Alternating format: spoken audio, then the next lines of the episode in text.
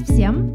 Это Юля, и вы слушаете подкаст на русском языке для тех, кто изучает русский язык через аутентичный контент. Здесь я говорю на всякие разные интересные темы. Через эти подкасты вы можете легко узнать и выучить новые слова, а также тренироваться понимать их на слух. Напоминаю, что если слушать один и тот же выпуск несколько раз, вы автоматически запоминаете новые слова и добавляете их в активный словарь. Тема сегодняшнего выпуска – это тема, на которую я очень люблю говорить. Это тема сна. Сон – это состояние, в котором мы находимся, когда мы спим. Обычно мы спим ночью. Кстати, интересный факт. Наверное, вы знаете, что во многих языках используют одно и то же слово, чтобы назвать то, что мы видим, когда спим, и то, что мы надеемся иметь, о чем мы думаем, о чем мы мечтаем. Сон и мечта – это одно и то же слово. Но эм, у него есть два значения. В английском это dream, в немецком это Traum, в испанском sueño, в португальском sonho, в японском юми и так далее.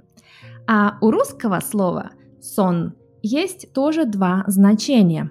Это то, что мы видим, когда спим, и это сам процесс сна то есть a dream и sleeping itself. Итак, сон – это то, что мы видим, когда спим, а мечта – это то, что мы хотим получить, что мы надеемся получить. И поэтому есть два разных глагола – сниться и мечтать. Давайте сразу посмотрим, как они работают. Когда мы спим, нам снятся сны. Не все их помнят, но они снятся всем. Наш мозг перерабатывает информацию и эмоции, которые у нас были в предыдущий день или в предыдущие дни. И все это он нам показывает во сне. Итак, если мы видели сон о чем-то, и мы хотим рассказать, что мы видели во сне, мы говорим «мне приснилось», или «мне приснился», или «мне приснилось», или «мне приснились», плюс «что». Форма зависит от того, что нам приснилось. Глагол «присниться» работает так же, как глагол «понравится». «Мне понравилось» – это как «мне приснилось». Например, как поет Земфира в своей песне – Мне приснилось небо Лондона. Мне приснилось небо Лондона. Значит, я видела во сне небо Лондона. Присниться – это совершенный вид. И несовершенный вид – это глагол «сниться». Если один раз мы видели сон, мы говорим мне приснилась моя бабушка или мне приснились мои родители. А если мы это видим во сне регулярно, мы говорим «мне снится бабушка» или «мне часто снятся родители». А слово «мечтать» работает как слово «думать».